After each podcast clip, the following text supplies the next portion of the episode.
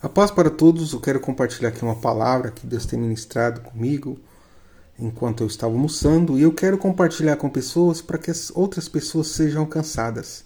Eu não sei o que você está passando aí do outro lado, mas eu creio que essa palavra é para você. Primeiro eu quero ler Jeremias 29, versículo 11, 12 e 13. Porquanto somente eu conheço os planos que determinei a vosso respeito, declara o Senhor. Planos de vos fazer prosperar e não de vos causar dor e prejuízo planos para vos dar esperança em um futuro melhor. Então me invocareis e chegarei a mim para orar, e vos darei toda atenção. Vós me buscai e me encontrareis, quando me buscarem de todo o coração. Muitas das vezes a gente se sente sozinho, estamos ali na igreja, mas nos sentimos solitário, não tem com quem desabafar, ou até no trabalho, na escola, ou mesmo na família, a gente não confia para certos assuntos.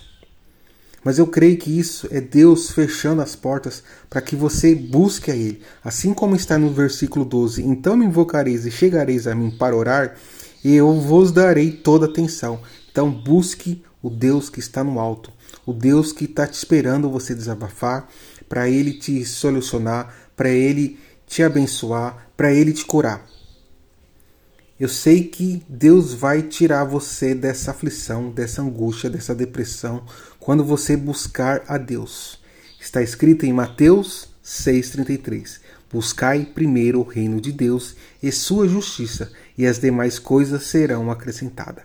Então, quando nós buscamos a Deus, quando nós damos prioridades para Deus, colocando Ele no primeiro plano, Ele vai colocar nós também no, no primeiro plano também e ele vai estar nos direcionando ao que fazer, como fazer, ele vai cuidar das nossas coisas quando a gente começa a cuidar das coisas de Deus.